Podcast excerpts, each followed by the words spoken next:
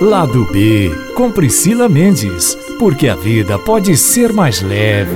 Oi, gente!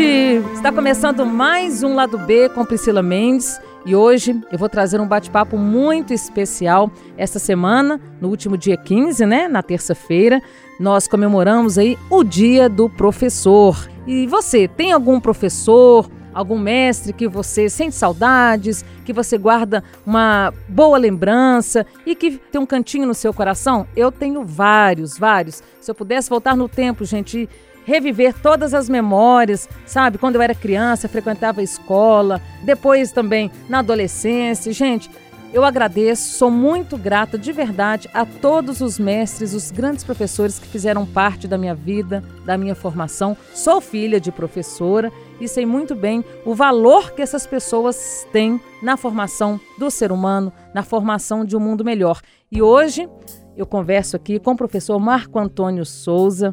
Ele tem 65 anos e praticamente 43 aí de labuta, não é isso, professor? É isso mesmo, 43 anos. E o senhor atualmente está lecionando na Escola Municipal Marlene Pereira Rancante, no bairro Alípio de Melo, não é isso? Isso, no bairro de Melo.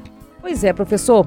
Essa semana aí a gente é, homenageia vocês, os grandes professores, os grandes mestres que tocam esse Brasil aí para frente, né? Que são responsáveis aí pela educação e que são esperança também de um futuro melhor. Qual é a reflexão que o senhor pode trazer sobre essa questão do professor hoje? O que, que o professor, na sua avaliação, o senhor que tem tanto tempo de carreira, já está no finalzinho da sua carreira, inclusive, o que, que a gente pode esperar, olhando para o mundo, né, para as escolas hoje, para a situação da educação hoje, o que, que a gente espera? É, ser professor é uma árdua missão.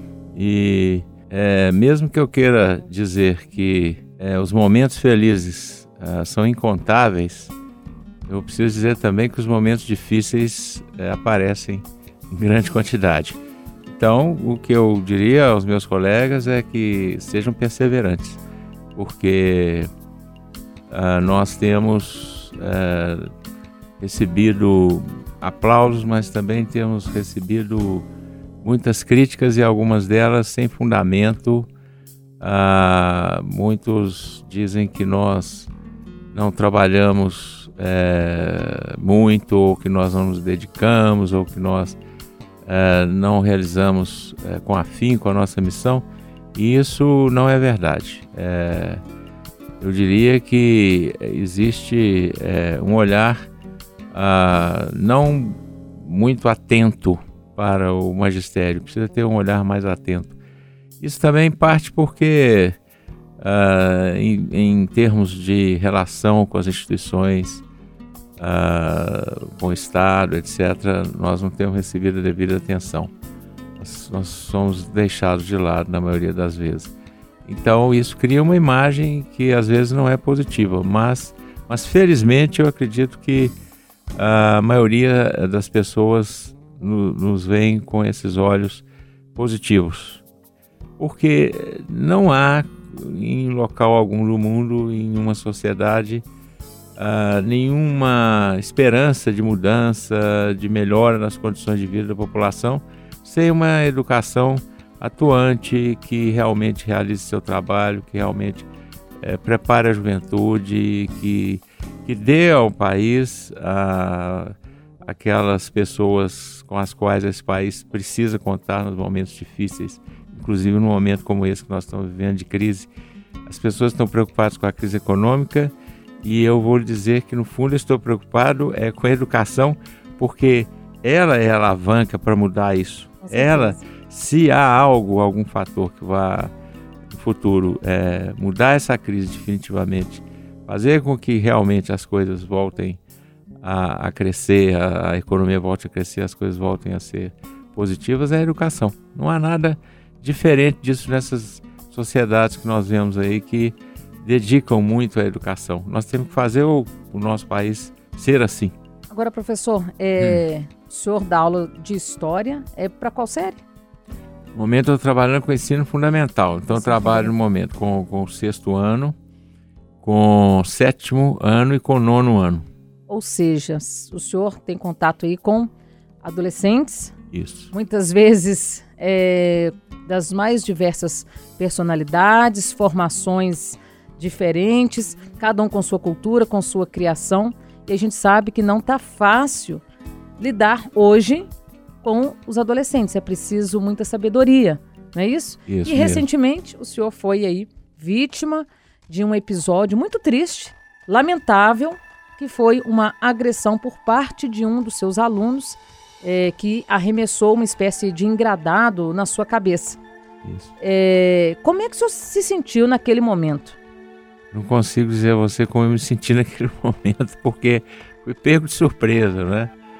Mas é, eu acredito que rapidamente eu consegui me refazer do susto e, e refletir. É difícil refletir nesses momentos, mas parece que eu, nesse caso, eu consegui né, fazer uma rápida reflexão.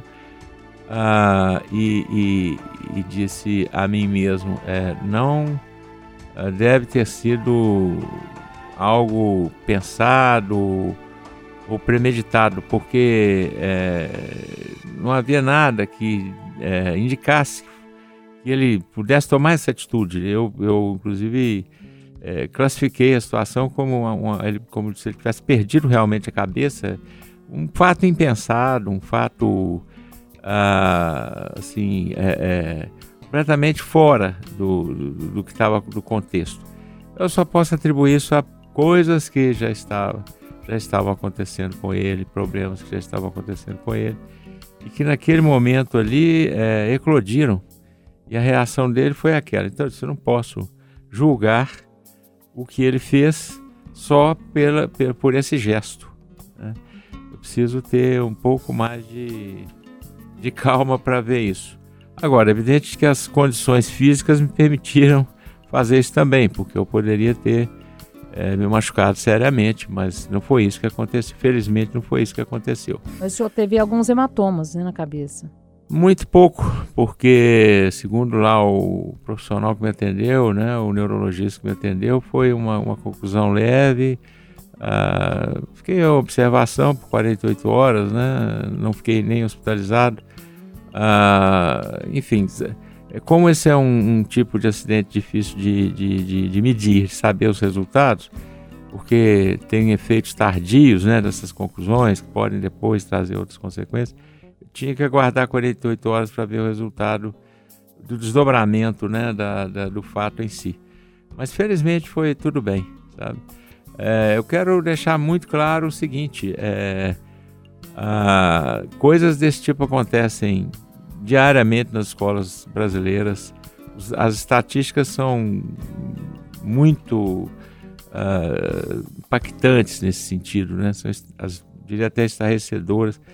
É, poucos dias antes foi publicado pela Secretaria Estadual de Segurança Pública um boletim que dá conta de que 10 mil casos de ocorrência de violência tinham sido registrados nas escolas de Minas Gerais até junho deste ano, 10 mil e poucos casos. Ou seja, um número alarmante. Né? É, é, é interessante que a maior parte desses, uh, não digo a maior parte, mas a grande parte dessas ocorrências uh, são, são de, de, de, incidentes entre alunos mesmo, não entre aluno e professor.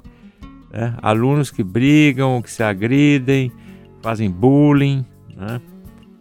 E às vezes até furtam alguns objetos uns dos outros. Isso é lamentável, né? Isso é lamentável. Alguma coisa precisa ser feita. Cada escola está tomando a sua, suas devidas providências. No caso da minha escola, uh, nós temos feito esforços nesse sentido uh, com uma série de reuniões com pais, com, com, com professores. Uh, justiça restaurativa, etc. Tentando é, minimizar essas coisas ou até mesmo é, seria o ideal, né? É, é parar com essas coisas completamente. Agora, professor, é, aqui na Rádio Itatiaia também, eu sou produtora, editora do programa policial Itatiaia Patrulha e diariamente nós trazemos aqui notícias posso dizer que basicamente todos os dias envolvendo adolescentes no mundo do crime, uhum. jovens no mundo do crime. E a gente sabe que muito desses, muitos desses jovens é, migram para o mundo do crime porque tem uma família desestruturada, porque as condições não são tão favoráveis. Aí eu digo as condições financeiras, as condições mesmo de uma educação familiar, de uma base familiar. E a gente sabe que a escola é um suporte, que a educação nesse país ela precisa ser levada mais a sério para que seja construído ali um pilar, uma base para esse aluno, uma base para esse adolescente, para esse jovem e tirar esses meninos da criminalidade. Nós temos dados alarmantes de jovens, de adolescentes envolvidos no mundo do crime. Em contrapartida, a gente vê que o professor ainda não é tão reconhecido como deveria ser, não é tão valorizado. Eu acho que o professor deveria ter melhores salários nesse país, porque não é fácil você entrar numa sala de aula, você doar o seu tempo, a sua voz. Eu sou filha de professora, já falei aqui, é, desde muito pequena convivi com os impactos dessa profissão é, dentro de casa. E aí impactos emocionais, é, físicos, né, o cansaço. Então eu fico pensando, para onde será que esses jovens vão caminhar se não encontrarem é, na escola um refúgio, um espaço de aprendizado, um espaço de acolhimento? E o que, que acaba acontecendo que a gente percebe? Os pais acabam terceirizando a educação. Esquecem de que valores, certos valores, vêm de berço, vêm do seio familiar e transferem essa responsabilidade única e exclusivamente para o professor. Tenho a impressão que você ah, tocou em pontos é, importantíssimos, porque essa, quando se diz né, que a família, essa situação da família é, é precária, né, é mesmo. Nós temos que ver ah, que há uma, uma séria questão social no país. Essa questão social é, permanece apesar de algumas políticas públicas é, que foram plantadas nos últimos anos, mesmo assim elas ah, deixaram ainda muita coisa para ser feita, né?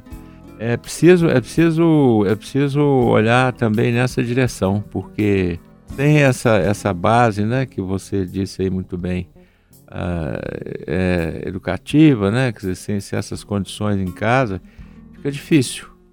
Uh, a escola é um complemento, é, e, e, às vezes ela é mais do que um complemento, né? Às vezes ela, ela tem é, figurado mais, mais do que um complemento. E aí é preciso, é preciso que as duas coisas uh, sejam paralelas. É, de um lado a família e do, é, mas é, como dar é, equilíbrio a essa família? É isso que eu estou dizendo. As condições sociais ainda são muito precárias no país, embora tenham sido é, colocadas em prática várias políticas públicas nos últimos anos, muito, muito, muito precário.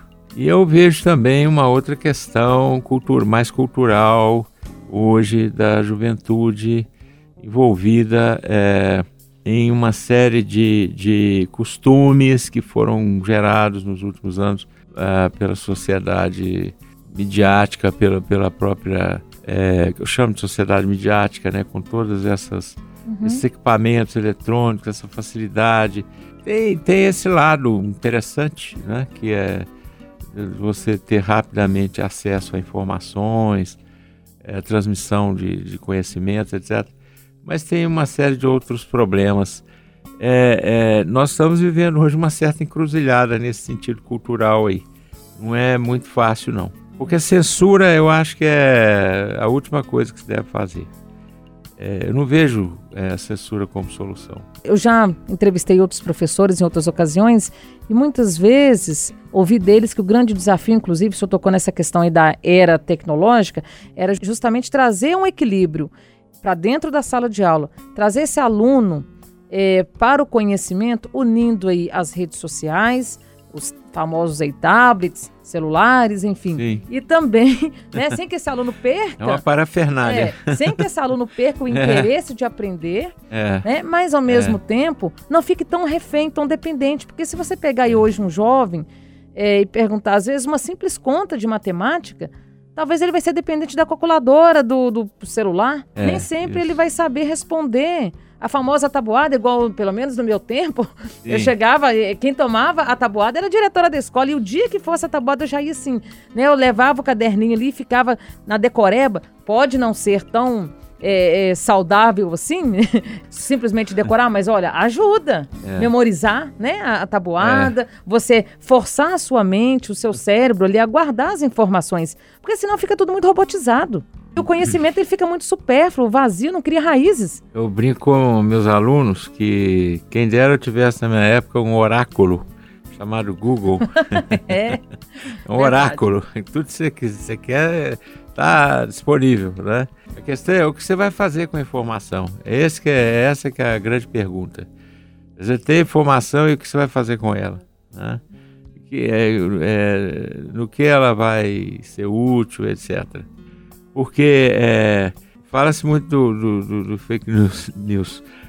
Nós vivemos uma sociedade toda fake. Né? Se você parar para pensar, né? toda ela, né? É, tem um, um, grupo de filósofos, aliás, eu vou fazer uma defesa aqui a filosofia. Filosofia tem que ser dada na escola desde o quinto ano, sei lá, até no, na, nas, nas primeiras séries. Também acho. Até, sabe?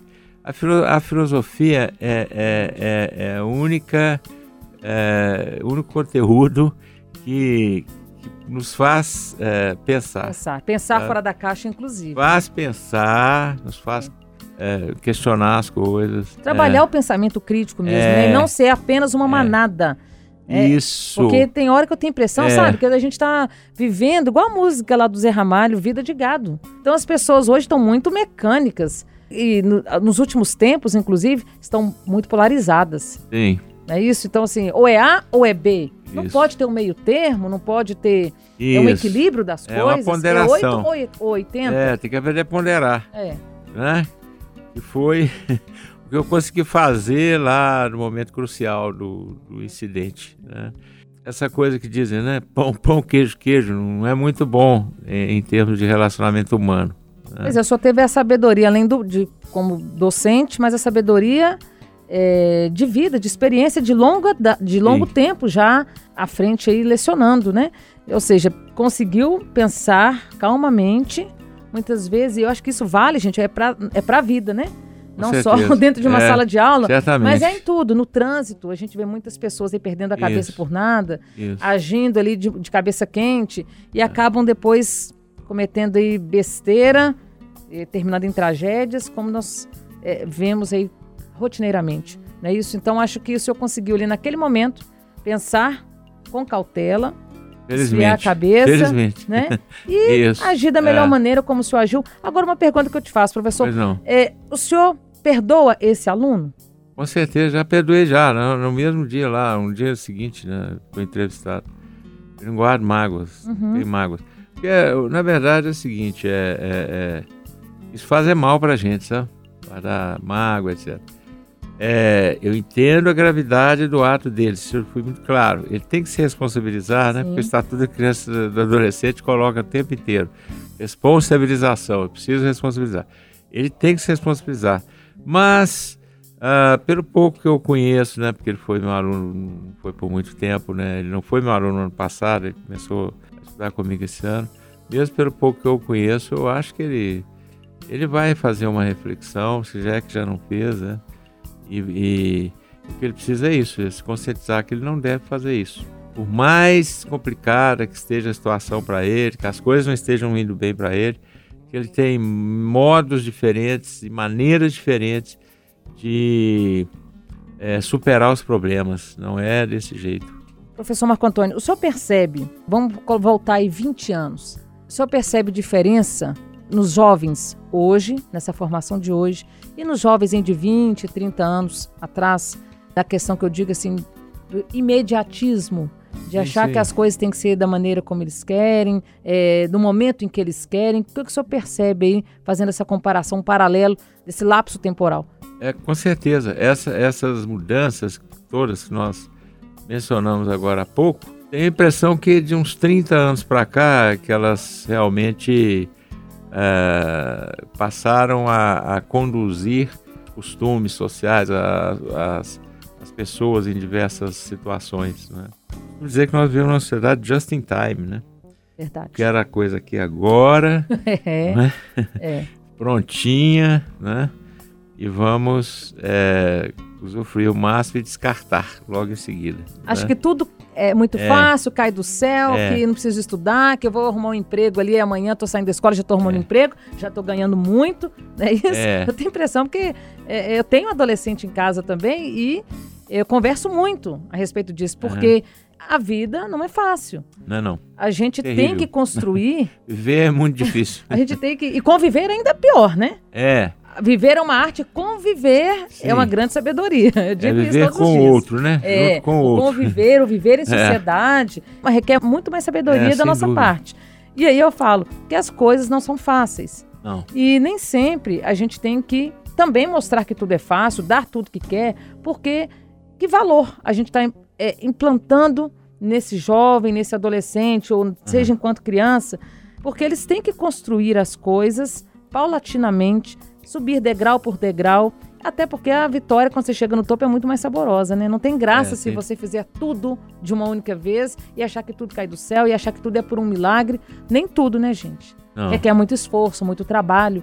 É, eu acredito que a maioria das pessoas é, pense nesse rumo aí que nós falamos agora há pouco, né? Que as coisas são fáceis, que eu vou obter tudo que eu quero é, piscar de olhos, né? No just in time que eu falei, etc. Agora, é, é, é, nós temos o, o, o oposto, né? O outro lado dessa questão que a gente está vendo aí, né? É, no momento que as pessoas é, percebem que não é bem assim, o nosso mundo está cheio de, de falsas promessas, né? Como se dizia antigamente, falsos moedeiros, né? E então aí, né? Ah, querendo angariar a simpatia das pessoas. No momento que ele percebe que isso aí não vai funcionar, ele se frustra, né? Aí entra em ação um problema lá de depressão, disso, daquilo, até pensar em tirar a própria vida, né? Quer dizer, é, é o lado é, obscuro dessa questão. né? Não consegui e que era fácil. Não consegui, então eu preciso tomar providência. Outra coisa que eu percebo também que é um grande desafio para o professor de hoje, e aí eu falo de uma maneira geral, não só nas escolas públicas, tá? mas escolas particulares também tem um grande problema, que é muitas vezes o professor chamar a atenção do aluno, chamar a presença dos pais e o pai chega lá já com sete pedras nas mãos querendo atacar esse professor. Meu filho não faz isso, meu filho é um santo, meu filho é, é, é o Bento, é, o senhor é que está com problema. Não é isso? Então a gente percebe que falta também uma aproximação dos pais, da família com a escola, para dar suporte a esse professor, para poder trabalhar, para poder, se for preciso, necessário, chamar a atenção sim desse aluno. Verdade. Agora, é, é, eu tenho é, é, experiência de pais que corroboram com a sua posição, com, com situação a seu favor, e pais do tipo que você falou agora que dizem que você tá, não está é, agindo com, a- com o devido cuidado com o filho. Né? Tem os dois casos.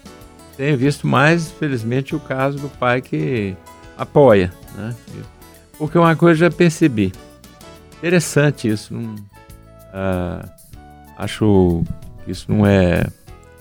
ah, como é que eu vou dizer? É, é- é algo excepcional, não, sabe? Mas ah, eu percebo em relação à minha prática pedagógica, né? A minha didática a minha prática pedagógica.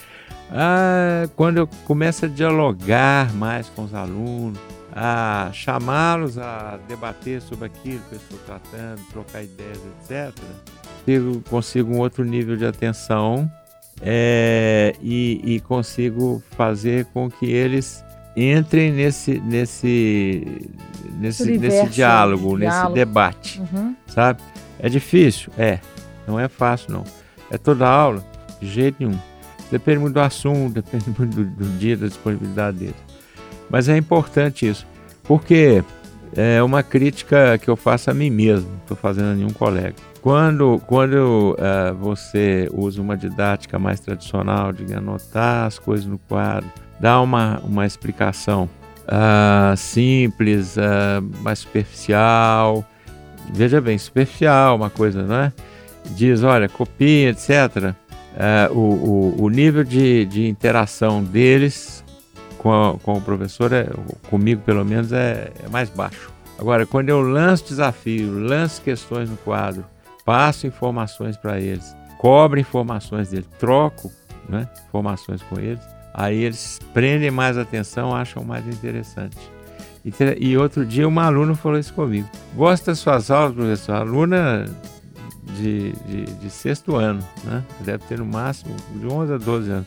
Eu gosto das suas aulas por causa disso, porque o senhor é, nos incita a falar. o senhor nos convoca, o senhor fala, o senhor coloca questões, né? o, senhor, o senhor exige o nosso raciocínio. Eu achei ótimo isso. Pois é, olha só. É, porque é isso mesmo. É pegar um tema às vezes polêmico que está é. sendo discutido aí, né, é. na, na sociedade que está sendo debatido, trazido pela mídia, né, pelos Sim. jornais, e jogar para esse aluno pensar. É Geralmente que... eu faço isso mesmo. Uhum. Porque como, eu, como por, por uma questão de, de cumprimento daquele conteúdo que tá, os PCNs me cobram, né?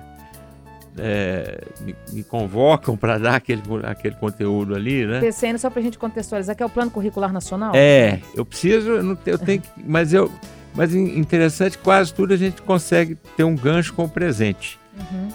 Tomando cuidado, como é o caso como professor, de, de, de, de, de, de não confundir as temporalidades para o aluno. Né? Porque se eu estou falando de um assunto que aconteceu no século XVIII, eu não posso simplesmente transportá-lo para o século XXI. Mas eu, eu preciso encontrar algumas coisas que, que liguem, interliguem esses, esses acontecimentos, essas coisas, sem, sem dizer que uh, eles estão numa mesma temporalidade. As temporalidades são diferentes, uhum. né? formas de pensar diferentes, século XVIII, século XXI, né? visões de mundo diferentes, costumes diferentes, mas há coisas que são típicas do ser humano. Né? Tem é. muita coisa que o ser humano, é, naquela época e hoje, estão é, presos a certos, certos a certas coisas. É, é, a certas coisas. A história padrões. da longa duração, a história cultural é muito. ajuda muito nesse caso. O senhor falou aí né? que tem horas que, que, a gente, que voltando hum. no tempo, parece que a gente está preso em certas coisas. Tem hora que parece que, se a gente for olhar para o mundo que está aí hoje, dá a impressão de que a gente está voltando à era da barbárie, não está não? Cada um por si, é, a lei de talião, olho por olho, dente por dente, não, não dá essa é. impressão? É, nós estamos vivendo uma época de muito radicalismo político religioso também, né? Uma coisa acompanha a outra, os dois anos de mãos dadas, né? Política e religião Sim. sempre andaram de mãos dadas, são uma bobagem aqueles né? que, que se separam. Às vezes ficam, mantêm uma certa distância, mas nunca, nunca se separam totalmente. É, enfim, então é, é, é, é um momento histórico que que está levando a crer que voltamos à barbárie, que estamos voltando à barbárie. Só o tempo dirá, né? Quem vence essa, essa luta é, titânica aí, né? Titânica, o senhor falou muito bem, é? verdade. Briga de não gigantes, é? porque não é fácil, é, né, professor? Não é fácil, não. Mas aí é, é, tem uma coisa que me preocupa em relação ao Brasil. Eu digo isso sempre que posso e às vezes quando eu me proponho a escrever também, que tem um, uma, um espaço para isso, eu faço referência. Ah, eu vejo é, um elemento é, político preocupante na, na sociedade brasileira que é o autoritarismo. Interessante, né? Essa, essa, esse, a presença do autoritarismo né? na, na sociedade brasileira, essa visão autoritária. Percorre vários matizes políticos, mas o autoritarismo está lá. E às vezes as pessoas confundem autoridade com autoritarismo, né? Você é. pode ser, é. você pode ter autoridade sem ser autoritário. É. é. Eu tinha uma professora na, na, na faculdade que dizia assim: Olha, meus caros, é professora de História Política, uma das minhas mestras é, assim, especiais, aprendi muito com ela. Ela dizia assim: Olha, meus caros, é, liberais radicais, aqueles liberais do início do século XIX, né, os radicais, e socialistas democráticos nasceram mortos na América Latina então, vocês não vão encontrar aqui nem esses liberais radicais que queriam um Estado mínimo, né? O Estado só cuida da educação, da segurança pública E mais nada. O Estado não se miscui mais nada. É isso que ele tem que fazer, a obrigação dele é essa. E os, e os socialistas democráticos querem uma sociedade mais justa e um Estado que intervém, mas que uh, não uh, aprisiona as pessoas, né? não retira a liberdade das pessoas. Ela dizia assim: esses dois na, na América Latina nasceram mortos. Né? Ou seja, uma utopia, né? Pensar, é, não tem... aqui o predomínio absoluto é do autoritarismo. Uhum. Não tem meio Ah, termo, não tem... É, Democracia ainda está engatinhando. é, faz, faça as contas você mesmo, né? Na América Latina, no Brasil inclusive, dos- das fases democráticas que nós tivemos. E das fases mais democráticas que nós tivemos, como dizem alguns, né? Uma democracia bem capenga, né? Capenga, né? É. Mancando, né? Voltando, verdade. Então é, é um problema, porque eu sei que a democracia hoje está em crise no mundo inteiro, mas ah, na América Latina já estava em crise há muitos anos atrás, né? Eu não sei dizer quando vai mudar. Precisa, porque nossa conversa começou hoje com essa intolerância, com essa coisa aí do Sim. radicalismo, não é? Verdade. Um não quer ouvir o outro. Viver num Estado democrático, numa sociedade democrática, é saber conviver com as diferenças. Se não souber conviver com as diferenças, É tem. que eu disse, a sociedade hoje está muito polarizada. É isso, a Polarizada. minha verdade é absoluta, É. a sua não me serve, o Isso. seu ponto de vista não me serve, e não é por aí. né? Isso. Senão a gente é. não vai caminhar, a gente não vai chegar num ponto que seja que seja bom para todo mundo, De forma alguma. né? Não. Claro que a gente é um pensamento ou outro, um, é um político ou outro, um professor ou outro, como a gente está dizendo aqui, não vai conseguir agradar todo mundo. Não. Nem Jesus conseguiu Ninguém. essa proeza. Mas é. É. preciso ter um equilíbrio, é preciso ter pelo menos um eixo ali É. Aham. para poder. É porque, do contrário, você não aprimora as instituições que garantem essa- esse debate, essa discussão, essa, essa diversidade. As instituições que vão garantir essa democracia Sim. fica difícil. Ficam enfraquecidos, né? É. E é isso que nós- por isso que nós temos que lutar. E quando eu eh, me proponho a trabalhar essas questões com os alunos, o que eu digo a eles é exatamente o que estou dizendo para você. Não tapo só com a peneira. Ouça, né, abra os ouvidos, ouça e exponha suas ideias. Saiba ouvir o outro e saiba também Se ah, fazer, expor. ser ouvido e se Isso, expor, né? isso. Agora, professor, para a gente finalizar aqui, é, o senhor aí pretende trabalhar só até o restinho aí deste ano, né? já está encerrando aí, já vai aposentar como professor, Uhum. encerrando uma brilhante carreira de muitos desafios. Esperança. O senhor tem esperança de que o senhor ainda vá ver essa educação, a educação deste Brasil ainda alavancar, conseguir aí patamares mais altos? O senhor tem esperança? É ela que me alimenta. é ela que me move. Sem ela não tem como. Mas é como ele disse também no início da entrevista, é uma árdua missão essa. Não é assim, um piscar de olhos, é uma luta contínua, constante. É verdade. O que outra coisa que, que a gente observa, que infelizmente, se você chegar aí numa sala, por exemplo, com 40 jovens, né? Vamos colocar aí 35, 40 jovens, que é a média de jovens, adolescentes que tem dentro de uma sala de aula hoje. E você perguntar: "Quem aqui quer ser professor?" Nenhum ou um ou outro levanta a mão, não é isso? Eu tô dizendo É. um aqui ainda sendo muito otimista, né? É, teve há pouco tempo aí uma, uma pesquisa de opinião para ver entre jovens Sim. quais as profissões que eles gostariam de seguir. O professor ficou em último lugar, né? É uma triste realidade, porque eu fico pensando, quem serão os futuros mestres deste país? Quem vai ensinar? Fica aí essa reflexão. A nossa esperança seja renovada, né, professor Marco Antônio? Antes que eu me esqueça, eu gostaria muito de te agradecer. É, fim de carreira a gente tem que falar, né? O senhor diz aí, fim de carreira, fica trombo. parecendo.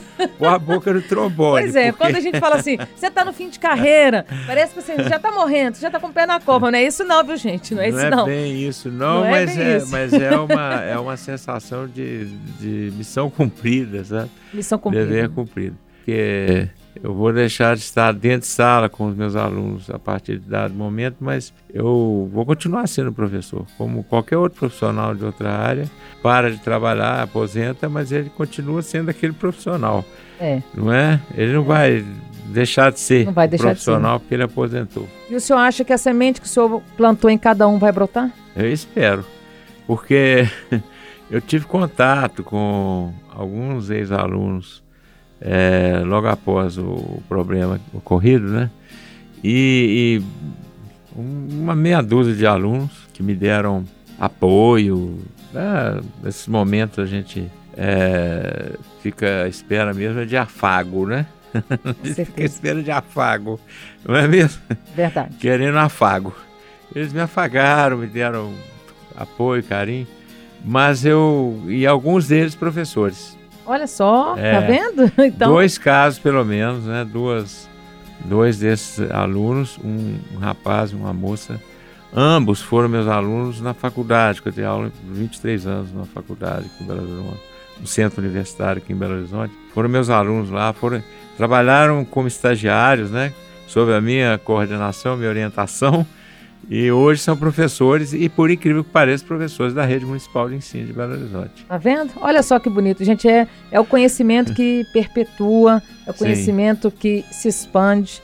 Fora isso, eu tenho uma colega lá na escola, que foi minha aluna lá na escola. Tá vendo? E hoje Olha ela é só. professora da, do Marlene, é da escola Tem coisa mais gratificante do que isso, é, professor? É difícil, não tem não. Que bonito, gente. É? Muito obrigada, professor, pela sua presença, pelo, por ter aceito o convite. Eu que agradeço. Tá? É muito bacana ouvir essa história, essa lição que o senhor nos trouxe aqui hoje. E, acima de tudo, essa mensagem de perseverança, Sim. de que não podemos desistir da educação e de que ainda não. há jeito para este país. Com a educação tem jeito, não é isso? Tem que, tem que haver jeito para esse país, porque nós temos é, mentes brilhantes nesse país, nós temos gente muito boa em todas as áreas. Então precisa, esse país precisa mudar mesmo e construir uma sociedade mais justa, menos violenta e que possa sinalizar para os nossos filhos e netos belos horizontes, já que nós estamos em Belo Horizonte, belos Verdade. horizontes. Belos horizontes. É? Pois é, com certeza, professor. Gente, então fica aí a mensagem do professor Marco Antônio Souza para vocês que bela mensagem, né? Que aprendizado ele nos trouxe e que experiência ele carrega aí nesses 43 anos de missão enquanto professor, enquanto mestre, não é verdade? Então, você aí que tem filho, você aí que é aluno, você que convive diariamente no ambiente escolar, seja no ensino fundamental, seja no ensino médio, seja aí na faculdade, Vamos valorizar mais né, pessoas brilhantes que nós temos aqui nesse país e que carregam esse país, que tocam esse país para frente, gente. É muito importante a gente valorizar e atribuir a eles toda a nossa gratidão. Um beijo para você. O lado B com Priscila Mendes vai ficando por aqui. Te encontro na próxima semana. Até lá. Itacast. Aqui o papo continua.